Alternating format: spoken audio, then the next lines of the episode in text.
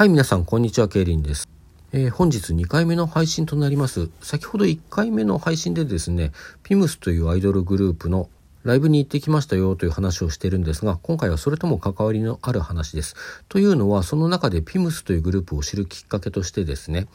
リーダーの小林千恵さんがメインでパーソナリティを務めていたラジプラというラジオ番組がありました。それが、あの、ピムスを知るきっかけでしたという話をしてるんですけれども、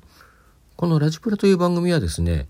調布 FM っていう、なんて言うんでしょう、ミニ FM 局っていうのか、ローカル FM 局っていうのか、まあちょっとどう言ったらいいのかわかんないですけども、まあそういうね、あの規模の小さい FM 局であの、ローカルに放送されていた、あの、まあそういう放送局であり、そういう番組でした。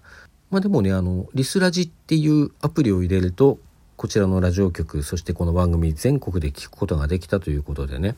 まあリーダーの小林千恵さん、リーダーというかあのメインパーソナリティですね。小林千恵さんやその所属グループであるピムスのファン。それからレギュラーメンバーのね、あの、まなみのりさんのりっちゃんだとか、ピンククレス、まあ、ピンククレスはあの今年の6月に解散しちゃってるんですけども、ピンククレスの二瓶優香さんですとか、あとね、グラビアアイドルとして活動している桃里レアさんのファンなんかが、あの、全国からですね、あの、このラジオ番組を聞いていたと、まあ、非常に楽しく聞いていたわけです。まあ、そんな中ですねちょっとスポンサーの方がのコロナ禍でなかなか厳しい状況に立たされたなんていうことがありましてあのそんなたくさんのリスナーファンがいたにもかかわらず今年の5月にですねあの残念ながらこちら放送休止ということになりました。まあ、とはいえねその後もちょっと特別編として1回放送があったりだとかあのレギュラーメンバーの一人りっちゃんねまなみのりささんのりささんが一人でパーソナリティを務める「リサラジー」というのが月一で放送されていたりなんてことがありましてですねまあいつか復活するんではないかという期待はあのファンの間にはすごくあったんですね。まあ、実際にリサラジにもこう旧ラジプラメンバーがゲストとして出演した回があったりだとかあとピムスねあのメインパーソナリティ小林千恵さんの所属グループピムスとレギュラーメンバーの一人リサさんの所属グループまなみのりさがツーマンでライブやったりなんてこともありましてまあやっぱりいろんなところでね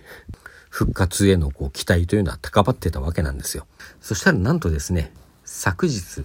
2021年12月5日日曜日このラジプラ見事に復活いたしました。珍しく効果音なんか使ってみたりしてね、大変めでたいということでございます。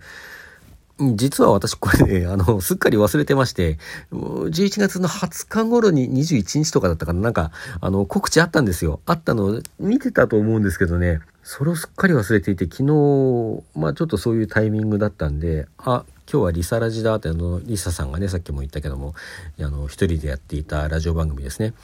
リサラジ聞かなきゃって言ってスタンバイしてあの待機してたんですけども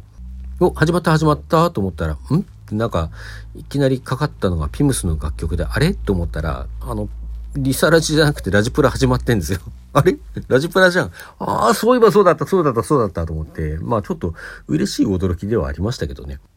で、あの、1時間番組なんですけどね、大変楽しく聞かせていただきました。まあ4人の女子がね、あの、女子トークを繰り広げたりだとか、まあいろんなコーナーでクイズやったりだとかね、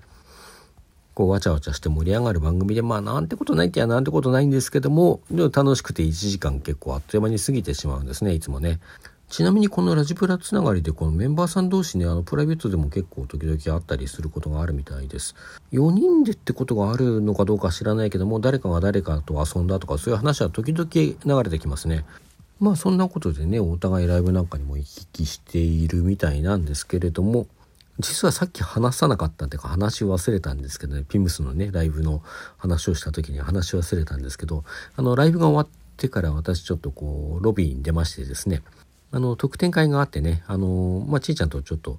お写真撮ってこようかなと思いましてあのそれを待機してたんですね。でもう行くところもなくなんかちょっとうろうろしてぼんやりしていたらですねなんか目の前をスーッと通っていたこう赤いっぽいコートの女性が、あれ？今、りっちゃんじゃね？と思ってたら、まあ、なんかまた戻ってきてあっち行ったりこっち行ったりしてるんですよ。多分、多分本人、あれ、リサさん、りっちゃん本人だよなと思って見ていたらば、その後ですね、まあ案の定と言いますか、その場にいたね、あの、まあ私よりもこう、足しげくまなみのりさのライブにも通っているんであろうオタクさんがですね、そこにいたらしくて、りっちゃんとこう顔合わせて、おーって言ってなんか挨拶みたいなことをしていて、あれ、それを見て、あ、やっぱりあれ本人だったんだと思って見てました。本当に目の前をね、なんか2、3回ね、あの、ちょっとどっちに行ったらいいかわかんなくなっちゃったみたいで、ちょっとうろうろしてましたね。その後、スタッフらしい、スタッフさんらしい人にね、ちょっと話をして、聞いてああっちに行ったらいいんだなって感じでどうか行っちゃいましたけどね、まあ、多分楽屋かなんかの方に行ったんですかね。でその後ですねあのそのピムスのライブのその後ね、うんまあ、特典会参加してこう小林千恵さんとチェキ取ってきましていやピムスライブ初めてなんですよ。でずっとこの1年ぐらい聞いてたんですけどみたいな話をしてあのラジプラきっかけでピムスは知りましたって言ってね。であのラジプラにねあのあゆみくりかまきのクリカさんねくーちゃんがねレギュレギュラーじゃないあのゲストで呼ばれてきた回があったんですよ。でちょっと記録をたどってみるとなんかねそのくーちゃんがゲストで出演した回が私ラジプラ聞き始めたきっかけっぽいんですよね。まあ、なのでねちょっとその話をあのくーちゃんが出た回がありましたよねあれきっかけで聞き始めてもともとまたぎなんでっていう話をしたら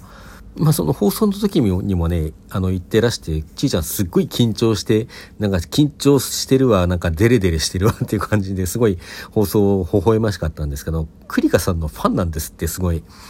で、その話をやっぱりね、したら、あの、私もすごいファンですって言ってて、ああ、そうそう、あの放送聞いてましたよって言うたら、いや、あの回は本当に、あの、役得というか、職権乱用会でしたみたいな話をしてて面白かったです。まあ、そしてねそんな風にこうアイクマ経由してどうやら知ったらしいピムスですよ。そのピムスの初ライブに行った、えー、まあ、ピムスの初ライブじゃないね。ピムスのライブに私が初参戦した。その翌日にこうしてラジプラのねそのピムスのリーダーがやっている番組であるラジプラの復活に立ち会うというねこちらなかなか個人的には非常にエモい体験でしたね。まあ、ピムスのライブに初参戦っていうのはもう完全に私の個人的な事情なんで、あの、誰かにとってエモいとかそういう話は全然ないんですけどね。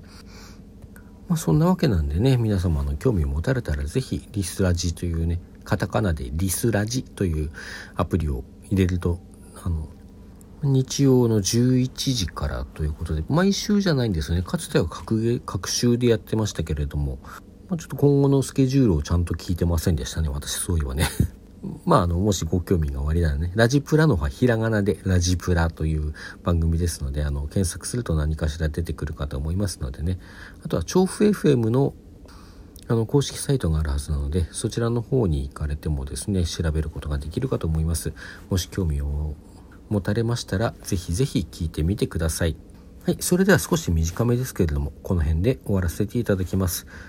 最後までお聴きいただきましてありがとうございました。それでは皆さん、さようなら。